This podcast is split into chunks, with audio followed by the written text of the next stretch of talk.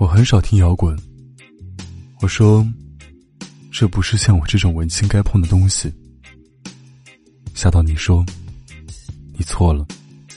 青年都是听了金属摇滚才变成文艺青年的，就像我。我说，你们金属摇滚的歌词是没有灵魂的，全靠看似歇斯底里的嘶吼和屁都没有的内涵。吓到你说，去你妈的！你知道这首歌我想表达什么吗？我说，表达去你妈的。他说。对对对，聪明啊，兄弟！夏道尼不是一个身世太特别的人，像大部分不太容易的创作人一样，他也曾经为了还数百亿的债，而天天和数据程序做斗争。我曾经问他，花掉数百亿是什么感觉？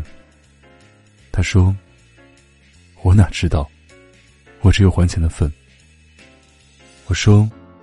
你可真倒霉。他说：“有时候真的能把人逼疯的，倒不是这种无法避免的大事，而是那种明明只要喊一句‘去你妈的’就能缓解的屁大点事，却因为各种冠冕堂皇的理由而不能骂人，越憋越恶心，迟早有一天会吐的。我们常常遇到太多琐碎而纠结的事情了。”而事情变坏的根本原因，往往是因为我们没有办法去改变它，使自己变得脆弱无助，而不得不开始去逃避。还是个孩子的时候，爸妈安排好一切，按部就班，是不被挨骂的唯一途径。那时候想用写日记来发泄，写我想学吉他，想写书。写今天隔壁班的小兰，穿的真漂亮。后来被发现了，说我不务正业，思想混沌，也不敢为自己辩解，就把日记变成某月某日，请。上大学的时候，留下后遗症。每次拿起笔，都情不自禁的想写天气。也再没有好好写过东西，好像我那个圈子能看见一个拿着笔、认认真真写点东西的人，就像看见了观世音菩萨。全世界都要凑过去问一句：“你干嘛呢？”明明不想告诉任何人，又怂的要死，不敢说关你屁事，只能偷偷摸摸，或者自行放弃。在后来工作的时候，遇到一个女孩，像第一次坠入爱河的傻叉一样，为他上刀山，下火海，就差插兄弟两刀了。然后他说：“有你这样的朋友真好。”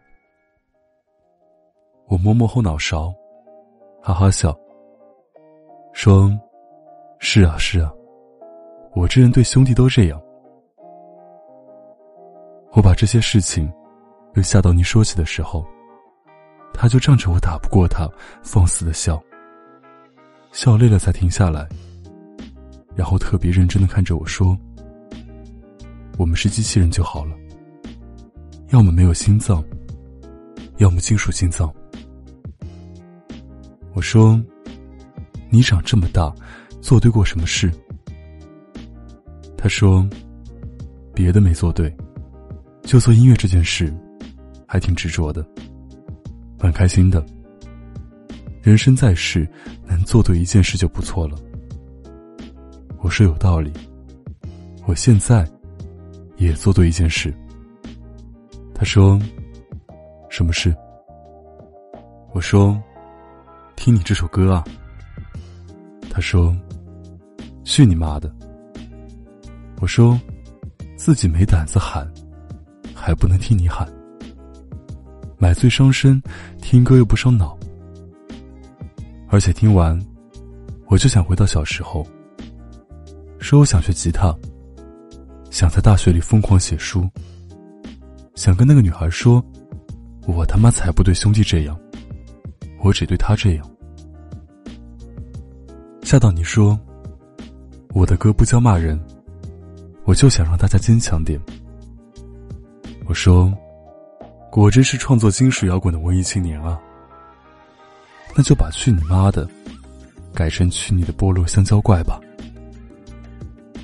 接下来结尾这首摇滚歌曲，叫做《金属心脏》，把它送给你。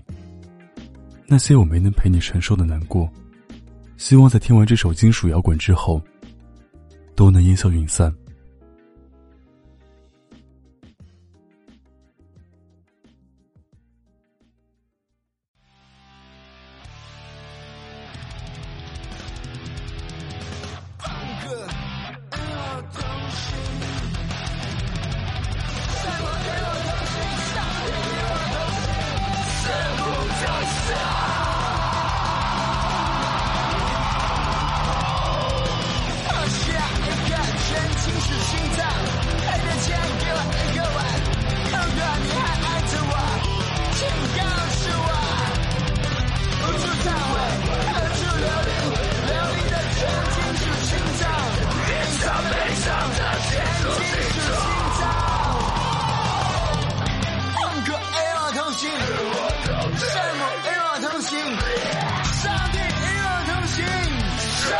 向上